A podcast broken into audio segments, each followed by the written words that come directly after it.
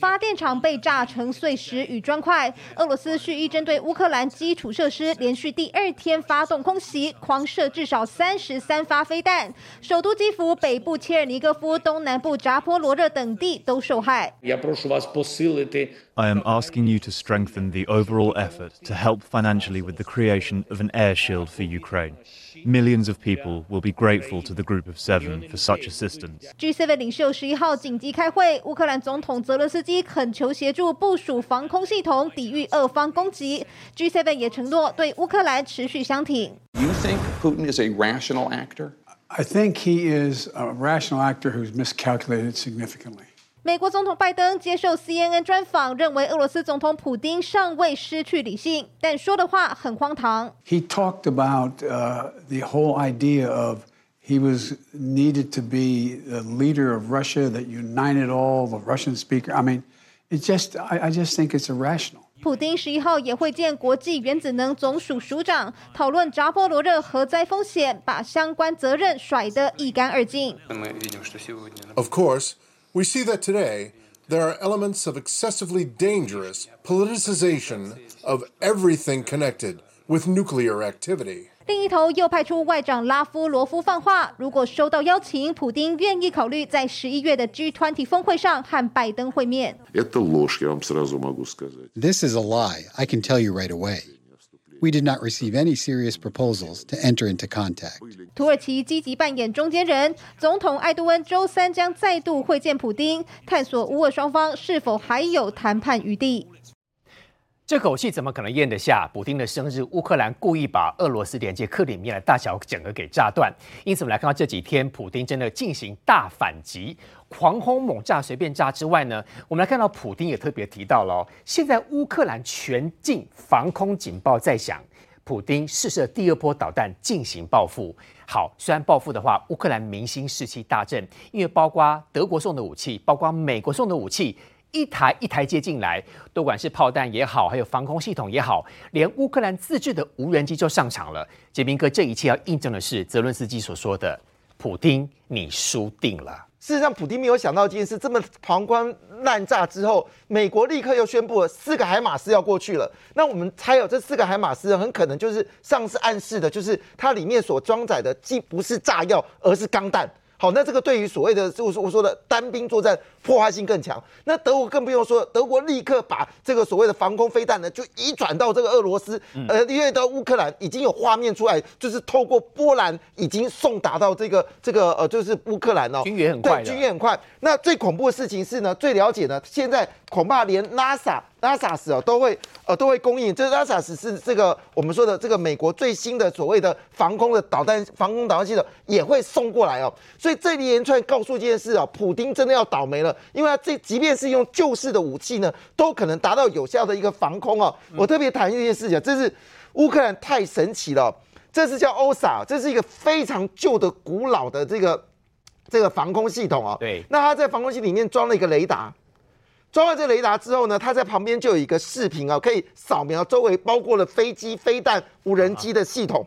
那这也没什么了不起嘛，就打出去啊？不是哦，它所监测范围会，这是一个平板电脑，这是一个平板电脑，单兵在任何附近，它都可能用这个平板电脑告知说飞弹在哪里。我们来看一下，我们刚才讲就是 NASA 啊，就是目前美国负责白宫附近所有的飞弹系统。对不起。正式已经要到，因为上次军演就说了，现在加码给，所以看得出来，其实对付俄罗斯的动作越来越惊人。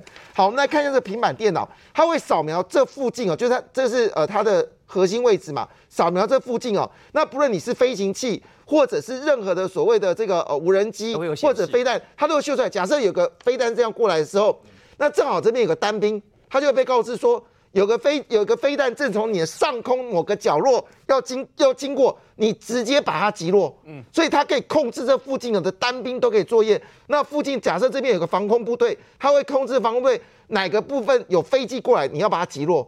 所以这个这个武器是旧时代武器，都改装成新武器，真的了不起。所以乌克兰自己改装了旧的一些系统。让它整个升级，没错。透过平板电脑可以明白知道什么地方有敌人，没错。而且事实上呢，你知道吗？他们很厉害的地方是哦，我们知道当时他们有提供 M 七七这个榴弹炮嘛，哈，那 N 七六炮有个特色就是说，它其实是可以自己找目标的，你在炮弹上面可以装设这样的一个 GPS。对，但美国说我没有提供这个武器哦，对不起，我们现在看这画面哦，这个这个军人呢，他在这个他的炮榴弹上面呢，在打气，不是他不是在打气，嗯，他在干嘛？你知道吗？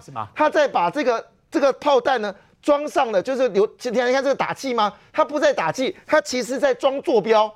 哦，那问题是奇怪了，美国也没有提供它坐标，它怎么可以做出来？哦，原来他们应研制了一套叫做 EPI AFS 的一个系统，乌克兰自己制造的系统。对，所以他把这个标拿出来，他还可以用平板，当这个炮弹打出去的时候，对，可以透过这个叫做 EPI AFS 的部分。精准打击到目标，所以美国说这个不是我给你的，是乌克兰自己研发出来的。他们自己研发的，而且你知道我们在看这画面更更精彩啊，是无人机直接精准打击到一个所谓榴弹炮。那我们要说那个画面其实蛮直接的，是一个自杀无人机哦。那么自杀无人机呢就穿过了越野哦，那很精准的就往那个一个所谓的榴弹炮直接就打下去了。所以看得出来，就这个你看啊，直接精准当中，对，就嘣一声。就把对方那个这个中了，中而且精准。那当然你会说一句话，可能他没有，而是对不起，打掉的是一个那个呃防空炮车啦，是打掉这个防空炮车。但是呢，因为它火药量不多。可是你知道这个防空炮车呢？你只要把它的这个所谓的雷达部分摧毁的话，在这个车就就毁了。所以乌克兰的无人机能够发挥这么厉害的功能，对，没错，你只要锁定你一丢它就中，这个成本值得，值得啦。当然没有人的无人机几几千块美金，一个是一个那个要造价可能上亿。你战车本身雷达已经坏了，我无人机随时可以打。没错，那你知道现在真的我说这个乌克兰真的军工大爆发哈，这个是他们自己也开始研发所谓。自杀型的这个无人机，对，而且你看啊，这个设计非常轻巧，总共四个这个螺旋器，另外一边呢，那这个可以快速的走。你看这边是它的那个侦测器，那我都很好奇哦，它这些设备哦，会不会有台湾的影子？我真的非常的好奇，因为现在这个乌克兰到底有多少军事设备来自台湾不知道，因为像这精明的这个我们说影像感测器啊，对不起啊，影像感测器啊，全世界主要三个国家生产，一个是日本。一个是韩国，嗯，一个点喜欢台湾哦，影像感测器 CIS 厉害哈，所以这个就有好奇是这边是不是也有台湾的影子在里面？但我这是我个人猜测，因为他们现在军工大爆发嘛。那回头一件事情啊，其实德国也提供了非常可怕的武器哦。我们要介绍一款呢，这个名字非常长啊，叫做 Palm DM 二二 Heat。好，这个东西是怎么样？它是一个热感应的这个所谓地雷。那你的只要放在地面上了，它都完全看不到哦。但是车子一经过的时候，直接给你爆掉。你看这这个卡车，它就是退后一下哦。你看它是退下，嘣一声炸掉。据了解呢，这就是德国所盯过，你看真的被炸的一个凄惨稀巴烂。好，这个是现在德国真的现在有人说未来的趋势里面，因为这次那个俄俄罗斯炸掉了这个呃德国驻乌克兰大。这个大使馆嘛，你可能真的捅了马蜂窝了，所以有人这么预估哦，可能德国会仅次于美国，变成是最大的武器供应商。但是要提醒一件事哦，德国的武器是很具有杀伤力的哦，这个意思恐怕普丁要理解哦。好，乌克兰的复仇计划开始了。我们来看到是这次在海马式飞弹当中，他们真的是目标设立而且明确化哦，哪一颗海马是要打哪个城镇。讲好好的。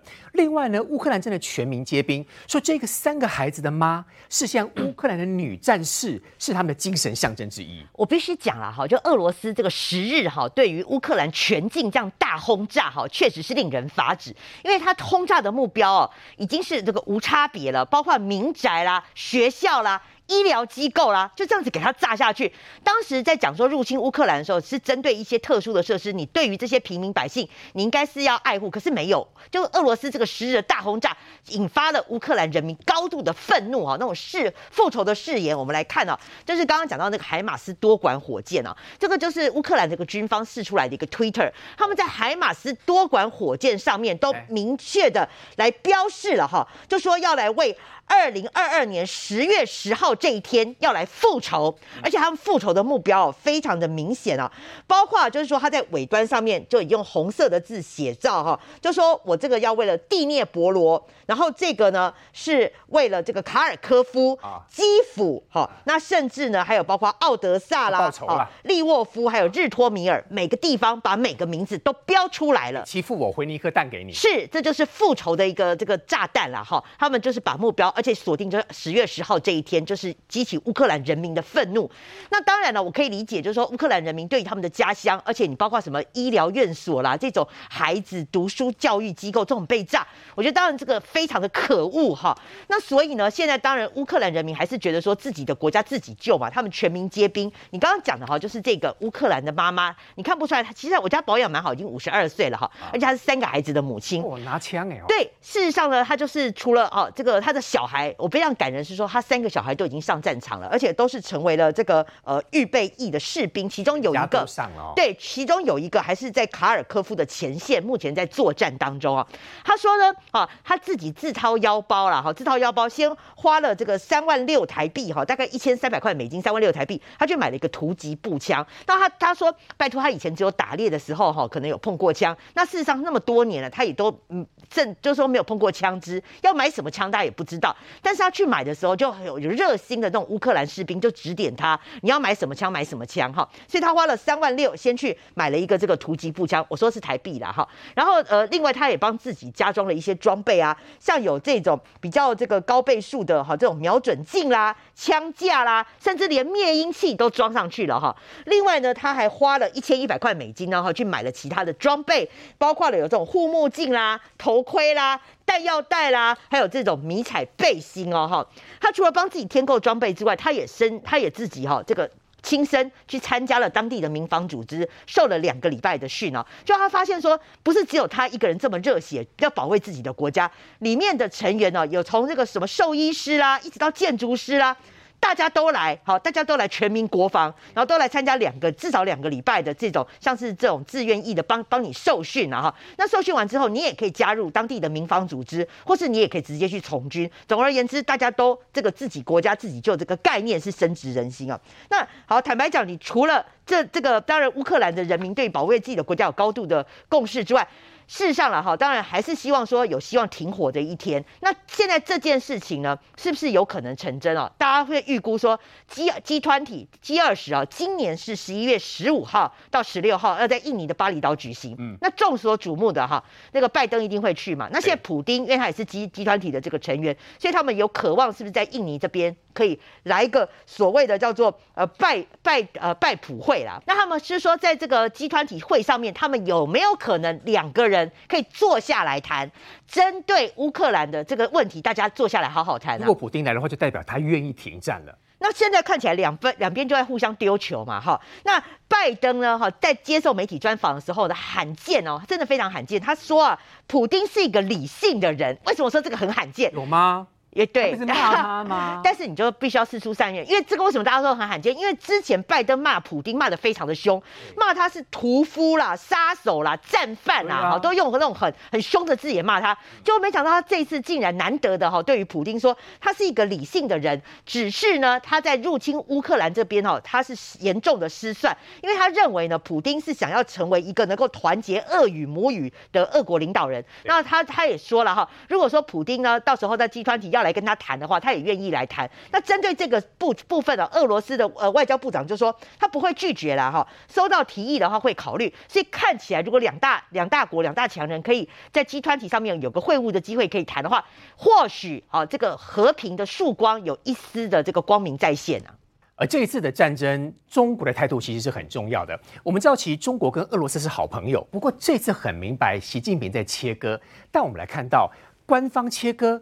中国的记者们可是大大的表现出自己支持俄罗斯哦，被抓包了。说中国的记者拿一些假新闻对外宣称说，现在整个的战争里面，俄罗斯是大胜利啊。没错，这真的是非常非常的瞎。事实上，这个乌克兰跟中国之前关系也好，可也还蛮好的，也是好朋友。可是，在俄乌战争发生之后，其实中国已经清楚的做了。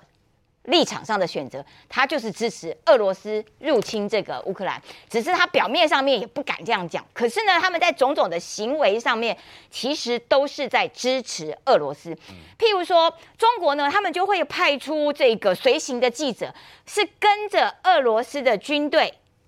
入侵到乌克兰，哎，然后就随行拍了很多影片，然后回回呃回到这个微博上面啦。俄罗斯多厉害，对对，说俄罗俄罗斯很棒啊，大外宣啊。然后之前在战争初期的时候，中国的随行记者呢也拍了影片，回到中国的这个这个媒体上面去播放，就说：哎呀，其实啊，你看乌克兰人呐都非常的欢迎俄罗斯大兵，你看俄罗斯大兵都会给他们喝热汤啊等等，就完全。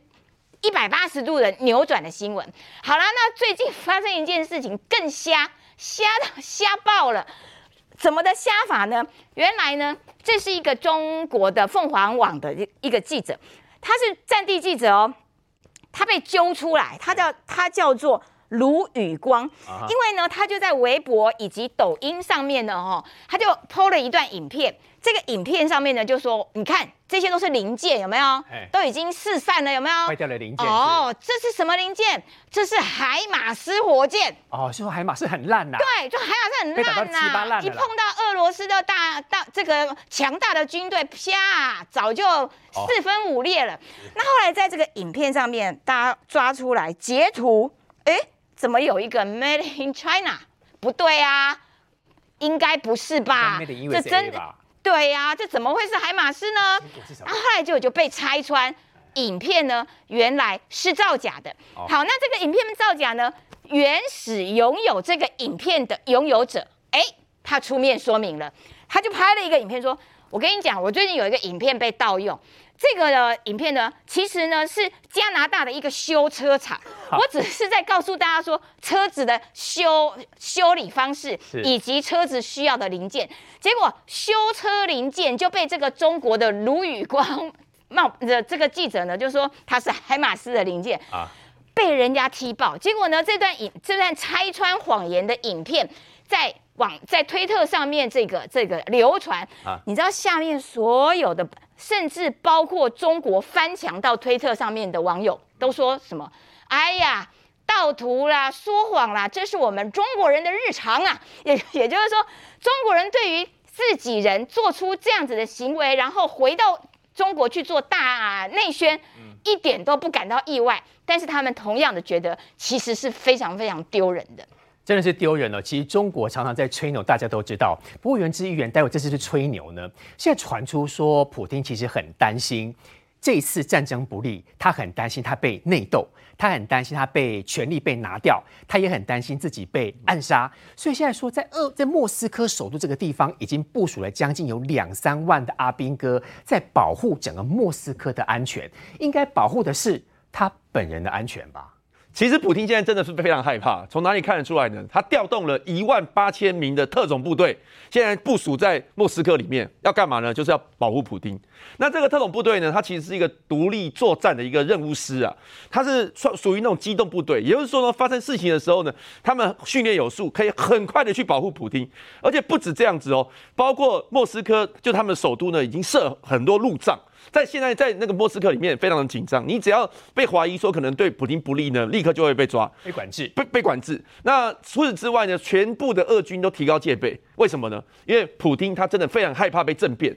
为曾经有一个外媒呢指出呢，普京会犯出这么大错误，就是因为呢，现在克里姆林宫里面呢，没有人可以挑战他，他说一是一，说二是二。可是问题是，他做出这个所谓的特别军事行动呢，他他的他想要达到的目标跟事实差很远嘛。那实际上，俄罗斯现在不断的征兵，而且战事也不是非常顺利，所以国内其实有弥漫了一股就是不满的声音。那普京他很害怕说，他在高压统治会不会人民不爽，或者是他里面的一些。他的阁员啊，他的一些部署啊，忽然间起兵就把他反了，所以当然就是要派很多兵来保护他。而且除此之外，除了内内患呢，他还有外忧啊。因为呢，美国呢现在已经开始讲了，如果普京呢擅自用核武的话呢，不要怀疑，我们是绝对可以给他斩首的，而且我们有能力做到。这个是美国的前国安顾顾问波顿讲的。他说呢，不信呢，你看一下伊朗有一个叫卡西姆就知道了。卡西姆是谁呢？卡西姆是伊朗第二号人物。他曾经讲过威胁美国的话，结果在二零二零年的时候，被美国出动一个无人机，直接就把他刺杀了。所以我觉得普京当然会怕嘛。他今天即便是在克里姆宫里里面，他也会担心美国忽会不会忽然间渗透，又特工就就把他杀掉。所以这个就是普京为什么要在他的莫斯科部署这么多人的原因。那现在哦，其实我觉得俄罗斯一直在找台阶下了。俄罗斯的外长啊，他刚刚小玉不是有讲说那个 G20 十一月十五号要要在要在印尼举办嘛，对不对？他现在放话了，他说如果拜登。他到时候呢，美国跟美国愿意跟我们普京来会谈的话，我们是非常的愿意。他直接就告诉你一个讯息，他他愿意。好，那那我觉得这个就是所谓的理性的考量嘛。因为再这样下去，好像也不是办法。而且他还他讲个前提他说为什么我要跟美国谈？因为我们知道美国早就参战很久了嘛。当所以要谈，我也我也是要跟美国谈。所以现在其实。我认为啦，现在美国既然对他产生这样的一个恐吓，就是说你如果要怎样，我要给你斩首。那我们是希望说他可以真的做到一个理性的人啊。美国向下说要对普京斩首，普京不相信任何人。不过他相信特斯拉的马斯克吗？现在马斯克说，其实他很清楚这场战争要如何可以停。他说，普京盖卡点的位内哈，要讲出这么多的条件，所以乌克兰跟俄罗斯会停战。杰明哥，你认为这个电话的内容是真的是假的？这电话是由马斯克所说的哦，所以是马斯克可能是真的有跟普京通了电话，有条件的，而且他的态度跟以前完全不同。以前他是说要跟这个呃普京要这个比手腕，看到底谁会赢啊，甚至他把这个 Space 哦整个就布置在星链，整个布置在乌克兰，解决他们的通话内容。所以我们一直以为觉得马斯克呢，其实真的是站在这乌克兰这边哦。但是他最近的行为有些改变哈，其实战事打到这个情况之下，最想要停战的是中国，因为如果乌克俄罗斯再继续这样下去的话，那你叫这个习近平怎么在这个怎么去宣称他可以打台湾？好，怎么宣称可以拿台湾？二十大怎么有面子？所以呢，其实最近你看到马斯克最近一段言论哦，非常的令人觉得诡异。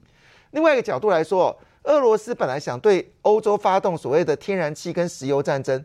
但没想到，俄欧盟大团结，竟然会把它的石油设了一个上限。你这个价格不能超过上限，而且这个上限多可怕！如果你的石油呢超过了上限，卖到欧洲以外的地方，你不能用欧洲的轮船来载。嗯，那你知道，其实俄罗斯大部分很多的这个天然气，其实是够透过欧洲的这些油轮来，因为长期的关系嘛，以前不会想到会战争啊。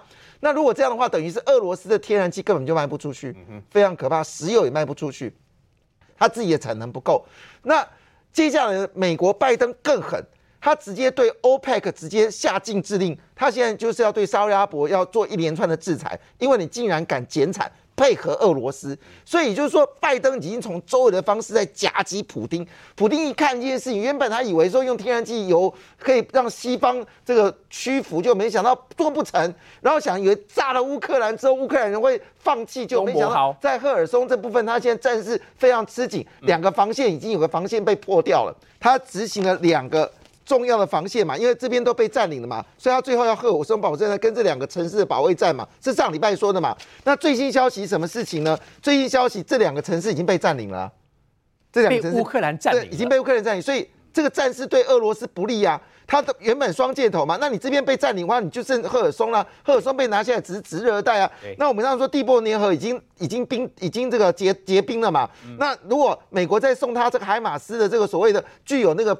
弹呃钢弹的话，那你这边的阵地根本就不是就不是你这一轰下去，所有的露在外面的阿兵哥全部就阵亡。乌克兰更稳的概念。对，所以这个情况下呢，当然这时候就需要找马马斯克。那因为马斯克的这个星链呢，确实对于呃乌克兰的战斗是有帮助，因为它可以通讯嘛哈。那最近有人发现到一件事哦，因为他们这不是在顿巴斯很呃就是很很顺利吗？但已经发现到说讯号有时有，有时没有，表示马斯克似乎有在。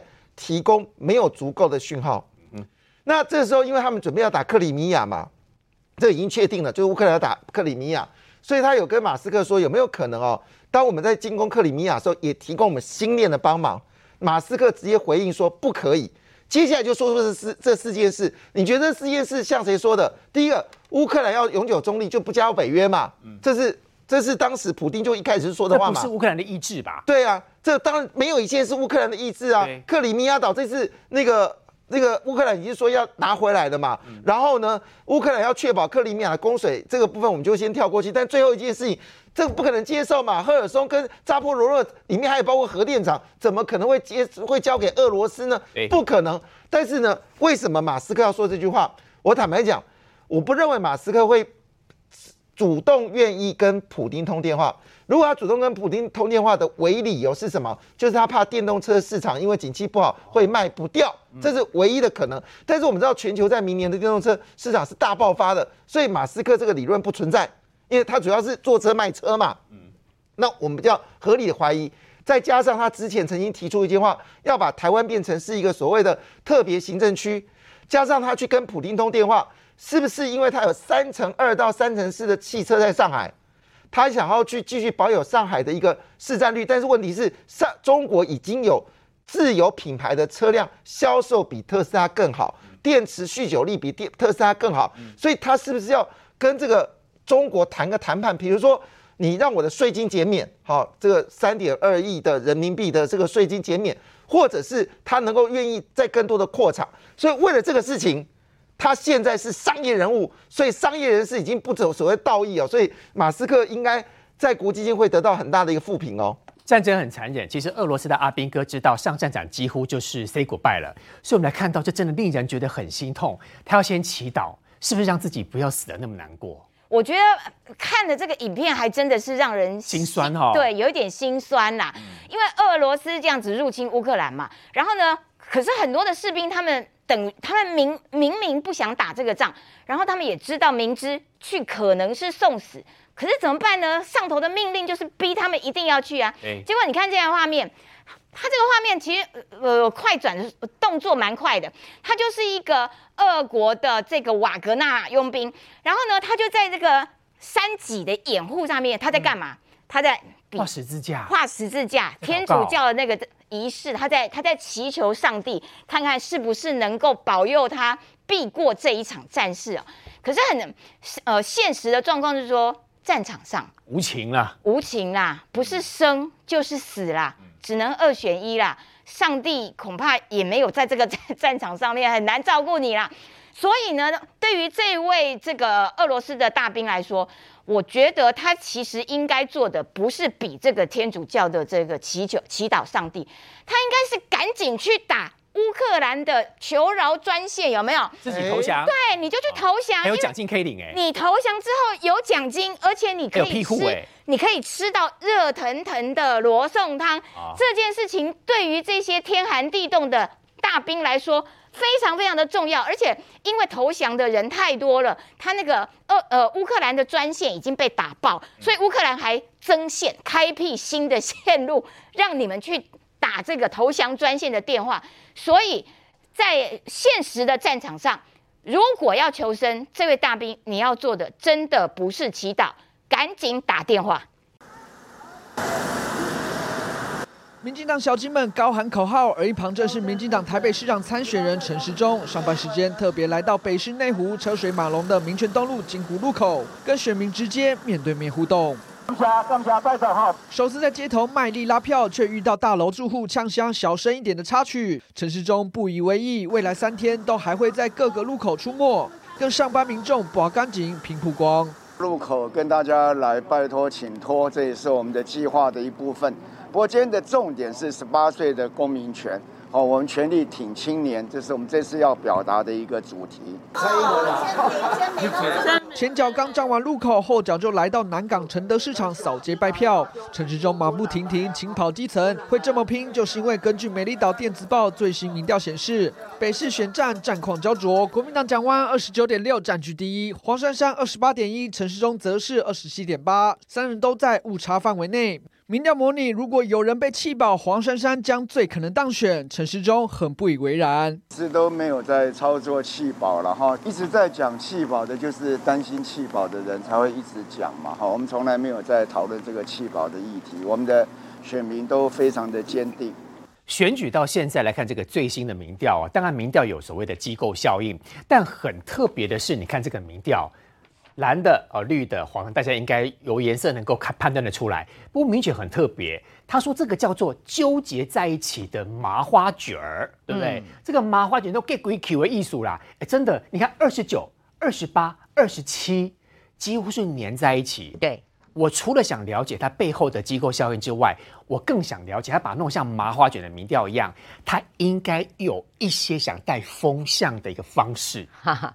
啊，这个文瑶是明白人啊，哈，我必须讲的就是说，你像这个吴子嘉董事长或者正传媒，他们这种的民调哈，显示麻花式，就是你会像其他的一些机构，我就指嘛，有一些 T 台的民调啦，或是有一些民调，他会把陈时中呃，把那个蒋万安做很高，比如说高到已经四成了哈，破四成或是近四成，对，然后就是把陈时中故意做很低哈。那坦白讲，这个民调哈，它就是比较显现现状啦。这三个人，你看，就算蒋万安暂时领先，也不过二九黄。三三二八，陈时中二七，对，这三个人的民调基本上都在误差范围内，就是说追的非常紧，这也呈现了现在台北市真的是沙卡都三强鼎立的一个状况，就没有说像其他的民调哈，把一个人做的很高哦，已经。蒋万安已经领先到陈时中，已经差了十几个百分点了。那坦白讲，这样子的话，那蒋万安躺着选就好啦。所以你可以看得出来，这也反映出现在哈整个台北市的现况。蒋万安好，你看他没有到，没有像其他的这个蓝营的哈啪啪照，有没有去外县市啊浮选什么的？他还是比较固守台北市。坦白讲，如果说按照这个其他的民调，他已经领先到四成的话。他已经嘛也爬爬照啦，好去哪里浮选哪里浮选啊，就当领头羊啦。某呢一就跟 DV 呢，好，他还是就是说，包括什么台北市啦，还是固守台北市啊，什么小鸡啊，什么什么的哈，他这个他都还在还在很紧张的跑，所以我觉得这个民调比较符合现在的一个这个现实的状况，是真的撒卡都了哈。但是这个民调你去看其他的一个分析哦，我觉得还有两个点蛮有趣的。第一个哈，你去他看他那个交叉分析哦，可以看得出来陈时中的票是比较铁的。绿比较铁啊，绿的比较铁啦，哈，就是譬如说他他有的民调他是做哈，如果说你什么投票这一天啊，你只剩下陈时中跟黄石黄珊珊可以投的话，哦，意思就是说发生弃保啦，哈，已经弃掉蒋万安的概念了，对对对，或者是他，或者是说他做什么，你只剩下陈时中跟蒋万安可以投啦，哦，就是弃掉黄珊珊的概念了，对对对，还有一个他是做说你如果你只剩下黄珊珊跟蒋万安可以投了，哈，弃掉陈时中的概念了，对对对，他他就说以这个民调来看的话，哈，就说。陈时中会跑掉的票都比较少，等于说它的流动性是比较比较比较小的啦，就是是很铁的概念。对对，就是很铁很铁。你可以发现，就是说蒋万安或是黄珊珊，他们的流动性是比较大的，会互相抢的概念。就是发他们如果发生弃保的话，他们的票会跑掉。所以他们两个最容易发生弃保。对，就黄珊珊可能跑到陈时中，跑到蒋万安，或者是说蒋万安会跑到陈时中，跑到陈时中比较可能性比较小，跑到蒋跑到黄珊珊的可能性比较大，代表说。黄珊珊跟蒋万安这两个人的流动性会比较大，会因为弃保的概念，两个会跑来跑去。这个民调是美丽岛电子报啊，对他这么挺陈时中，我不相信。当然不，我当然不会相信啊。我的意思是说，从他的交叉分析里面，他还是把他还是把这个陈时中做的比较低啦。你包括所有的支持度啦，还有就是怎么呃，如果说只剩下两个人在选的话，你看哦，他说只剩下两，如果到时候只剩下两个人在选黄珊珊跟陈时中的话。黄珊珊是大赢陈时中的，五十三比二十八哈。那如果说是只剩下两个人，蒋万安跟陈时中的话，是蒋万安也是赢陈时中。那另外呢，还有如果只剩下黄珊珊跟蒋万安哦，如果只剩下黄珊珊这跟蒋万安哦。他还是做黄珊珊，是大赢蒋万安的耶。哦，所以等于说吴子嘉董事长是非常挺黄珊珊的。现出原形，他挺的就是那个黄珊珊，不是吗？你可以看得出来，吴子嘉最近哈，他都跟谁在一起？都跟，譬如说，都跟高红安啊。有没有高红安那一场，他还爆了一个料，说沈慧红去求官，后来被沈慧红狗围污啊。后来这件事情，他导致他跟柯文哲有点翻脸嘛。但事实上，你可以看得出来，就是说吴子嘉这段时间是比较挺民众党的候选人。所以我懂了，他故意要操作民众党跟国民党弃保，因为绿他操作不来嘛，他就操作民众党跟国民党的弃保，他要保黄珊珊，是这样吗？你讲到重点了耶，这就是看民调我们看的一个美港嘛，所以他认为说陈时中的票比较铁。那那还有一个美港了，就是说我我不知道你认不认同，但是哦，你看哦，这蛮有趣的，这民调做出来之后呢，马上。吴子嘉董事长就预告了，十月二十二号啊，蒋万安要去参加他的董事长开讲哦。好，那我再帮你预告啦。其实过没几天，下一个来宾是黄珊珊。哦，对，等于两个人。那当然了，有有些里面的人会有点透露，就说他现在哈吴子嘉把这三个人民调做这么紧哈，那就代表说希望邀请这关键人物来上节目。阿丢也会被邀请。哎，阿丢我不 觉得，阿丢我不觉得。那那就是说，哎，这两个人来上完节目之后，我们未来再看他的民调。是不是这两个人突然黄珊珊跟这个蒋万安会飙起来？哎，就是因为你来上我的节目啊！哈，你的当当有些人不以为然了，会觉得说戴利安啊，这个民调不会被这样操作。可是我觉得有时候民调看美感，我们来看，等到蒋万安跟黄珊珊上了五子家的董事长的节目之后，他们两个的民调是不是会整个大幅起来？哎，代表吴子嘉厉害哦！你来上我的节目，这个收视率呃不，这个什么观众都跑到那个投投票的到时候会呈现出一个比较，就是说，当你上了吴子嘉节目之后。蒋万安的民调跟韩国瑜来帮助蒋万安之后，两个民调来比较，就可以高下立判了。今就我我我觉得你熊熊贼啦，韩国瑜应该，我是说蒋万安应该不会邀请韩国瑜。我讲一个历史你就知道了，还发生不久啊，二零一九年的时候，蒋万安在立法院啊，忘了关麦，你忘了吗？讲出真心话啊，他说韩粉是。不理性的，他的支持韩国瑜是比较不理性的。哇，他讲了这句话之后，虽然他有道歉然后，韩国瑜也说啊，原谅你，但是我认为说，你蒋万安心里这样想的话，你怎么会邀请韩国瑜来帮你站台？那不是你就觉得这些人都是不理性的嘛？所以我会觉得说，这个可能性会比较不高啦。杰明哥，我自己的。我正确的判断，想跟你请教。所以吴子嘉现在变有点超级助选员哦。我助选你声势大涨，那我可能开什么董事长开讲，让你都来参加，让你们证明说，透过我跟你开讲之后，你们民调一定会往上爬升。其实他这样很聪明，也在拉抬自己的声势。哎，是，我觉得这个商生意人的做法。不过这个生意人其实有主观意见。其实从一路走来，他不论在各个媒体里面，他似乎就跟陈时中很有仇。前阵子我记得在大概四月份、五月份的时候，陈世忠的民调突然之间飙高的时候，他还说很生气，怎么可以这样子？怎么可以这样子？陈世忠怎么可以民调这么高？类似没有天良。所以我不知道为什么吴子嘉这么讨厌陈世忠。在过去 B N T 的疫苗一直到现在，他似乎是以打陈世忠为乐趣。所以你想他的民调怎么会对陈世忠友善呢？这是第一点。第二点呢，刚才明玉也说了嘛，他先会跟这个呃，就是蒋万安嘛，哈，那为什么先选的蒋万安？当然，某种程度是不是对最近柯文哲陷害他被告也是不是有原因？我不知道，但是他支持人跟这个被告是两回事哦。所以如果他真的也找黄珊珊，那摆明一件事嘛，他要冷处理这个陈时中嘛？为什么呢？因为之前民进党也曾经发生为了柯文哲弃保姚文智的 过去的历史吧？因为在绿营的角度来说。好，他们认为说，与其让蓝营选上，我不如让别人选上嘛。但是这次选举不一样，这次民进党是认为是离选举最近的一部分，最有胜的部分，他不可能放弃陈时中，也不。那前阵子我还听到，就是大概差不多一个月前的时候，我又听到有一个风声出来说，啊，这个民党就是这样子，民进党呢为了不让这个蒋万上，蒋万这个呃就是选上啊。万一陈忠民调低的话呢，他们一定会把他支持黄珊珊跟蒋万来做对决嘛。所以他们其实要塑造这个氛围，就陈忠不行了啦，你赶快把选票转过去啦。然后呢，这个让这个转给黄珊珊，让黄珊珊跟蒋万对比啦哈。但是我觉得这一切都想太多了。以目前哦，就是整个就是我我 遇到的陈志忠的这些竞选总部的人都说一句话，说其实办任何活动哦，绿营的支持度是非常坚决的。非常坚决，而且上次造势活动里面看到很多年轻人站出来。那我们知道最大的关键点是十月十三号，十月十三号真的能够出去玩。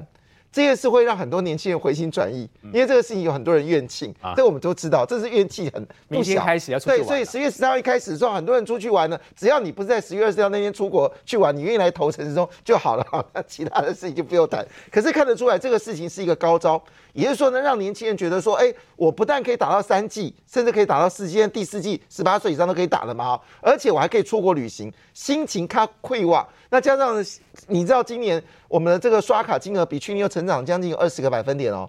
我们现在很多的内需市场的经济状况非常非常好，那百货公司业绩是强强棍，所以对年轻人还是有些诱因。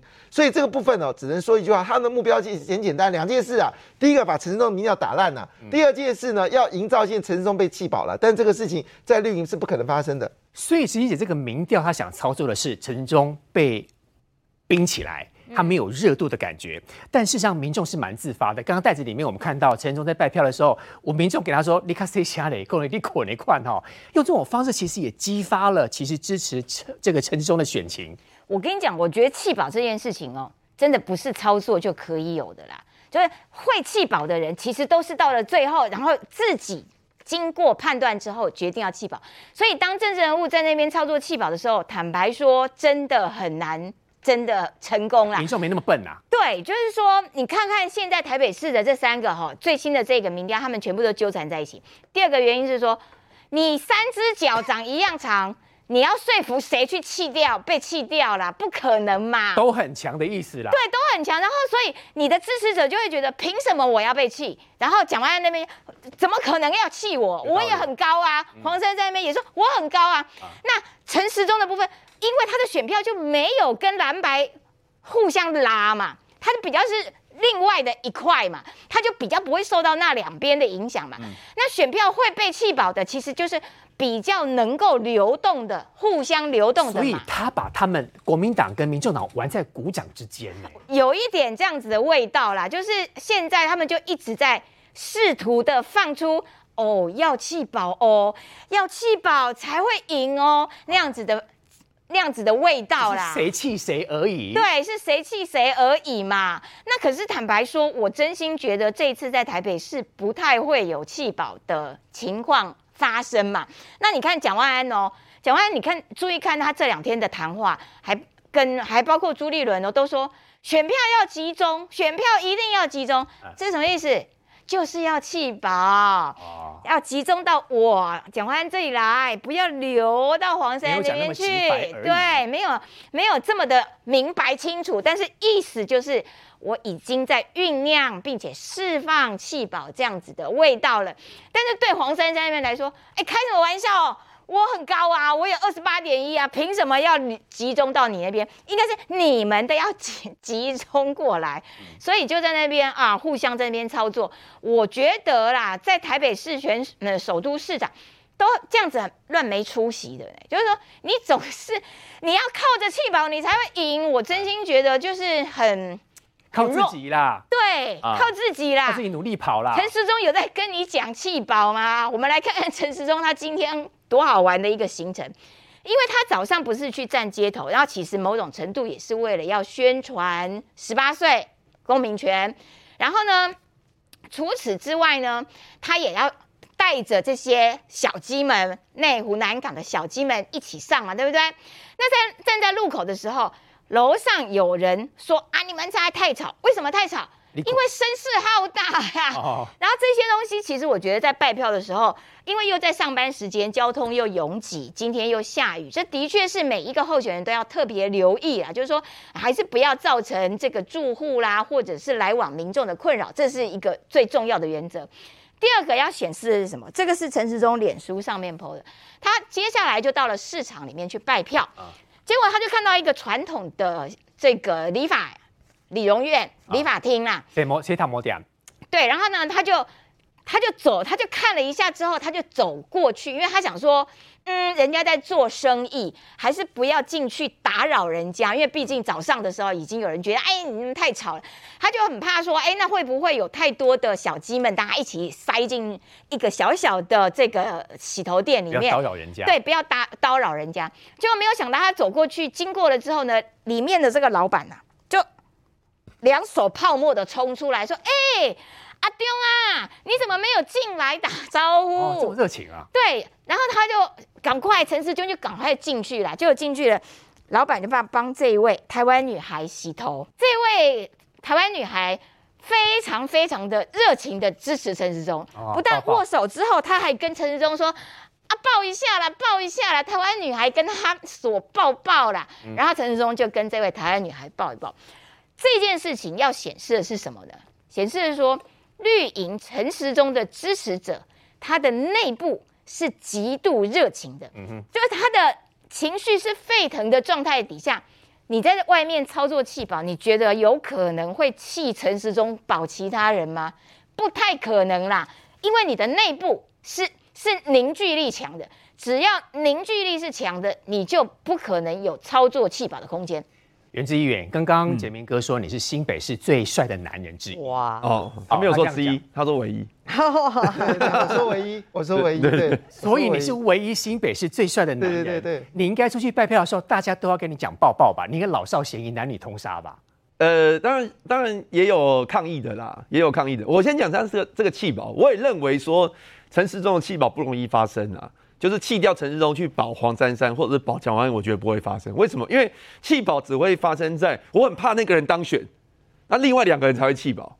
那如果说大家彼此之间，比如说呃蒋万安的仇恨值没有很高的情况之下，那大家不会怕蒋万安当选，所以陈时中跟黄珊珊的票就不会流动。那我是觉得票比较会流动是发生在蒋万安跟黄珊珊身上啊。所以黄珊珊本身对于弃保这个议题很排斥，他只要讲到弃保，他就怕被弃嘛，因为。说实在，是陈时中的仇恨值，从那个很多民调都显示这是比较高的，大概到百分之五十。所以蒋万安跟黄珊珊支持者会怕陈时中当选，所以想说啊，你我我是黄珊珊，我很喜欢你，可是我我很讨厌陈时中。既然你没机会，那我投蒋万安嘛。我我觉得这种情况是比较容易发生的。那也就是说，今天陈时中他在街头拜票，为什么有人会呛他？我觉得很正常的事情。你也被呛过吧？对，也不用大惊小怪。这个你有没有被丢鸡蛋，或者是？倒没有，但是像我之前有一次，就是晚上八点多，我拿着麦克风就是去拜票。那因我我认为晚上八点多还不算太晚，可是就有人讲说就觉得嫌吵。那还有一次是白天的时候，到一个巷子里面去拜票，有一个有一个大婶，他就问我说：“请问什么时候选举？”我就我就跟他讲日期。他说：“不是还有两个礼拜吗？吵什么吵？”我就哇塞！我说真的，就是选举活动很容易打扰到别人。事实证明，你不是新北市最帅的男人。他们有有的人是不看脸的人，哈，就是他可能就是政党或意识形态呛。我觉得这是很正常。所以陈仁忠站那个路口了，也不需要大被呛，我觉得也不需要大惊小怪。但是，但是我觉得他去做这个动作，我觉得没有必要了。为什么？因为站路口啊，要持之以恒。一般在站路口为什么有效？是大家每天看到你在在站路口被你的情况感动，那这个是对谁有效？这个是对议员候选人有效。可是市长候选人他不可能每天站路口嘛，他一定有很多事情要做，所以他今天去站，找了一大堆人在那边在那边拜票，让让大家会觉得作秀成本比较高，所以更容易引起反感。所以我倒觉得说陈振中可以不用再去站路口了啊，就多花点时间去做别的事情，因为做站一次我觉得没什么用了。我们看这个董事长开讲的粉丝见面会呢，真的也把所有的候选人都邀请来，所谓的开讲。开讲之后就故意创造很多的议题。你还大家还记得当时？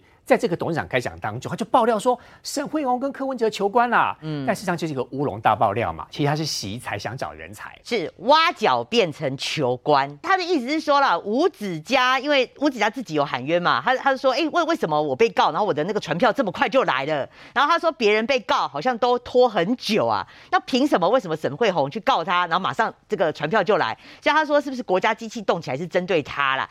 那蒋万安就是这一点，他抓着这一点就有点帮吴子嘉。家抱不平，就说：“哎，你国家机器哦，沈惠宏去告吴子嘉，传票这么快就来，你国家机器是不是动起来？你蒋万安怎么会检讨被害者？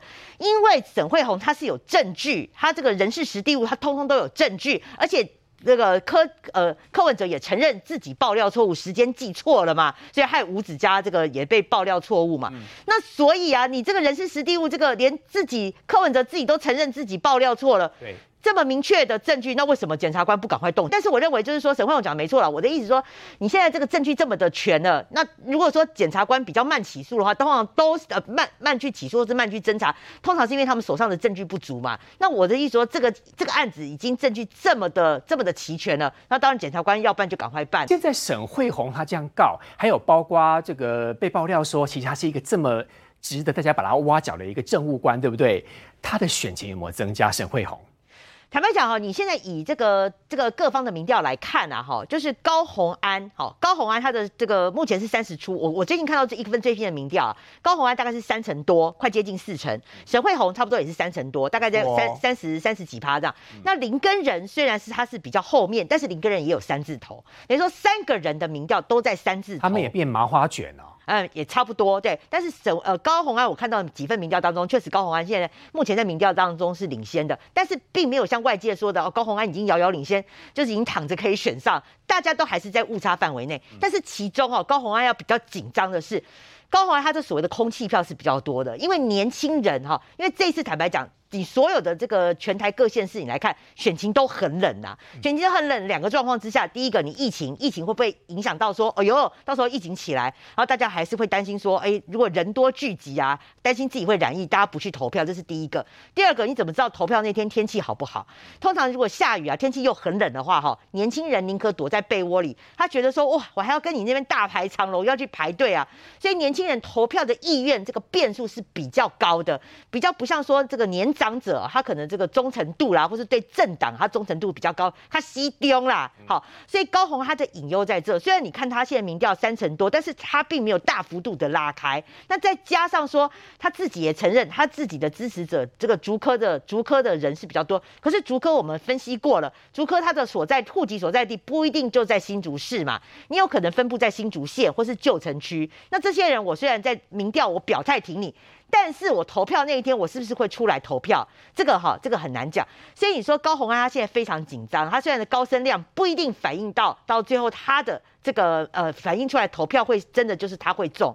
那你现在看得出来蓝营也很紧张啊。现在林根人看他整个民调，自己还是坐在最边缘嘛。虽然。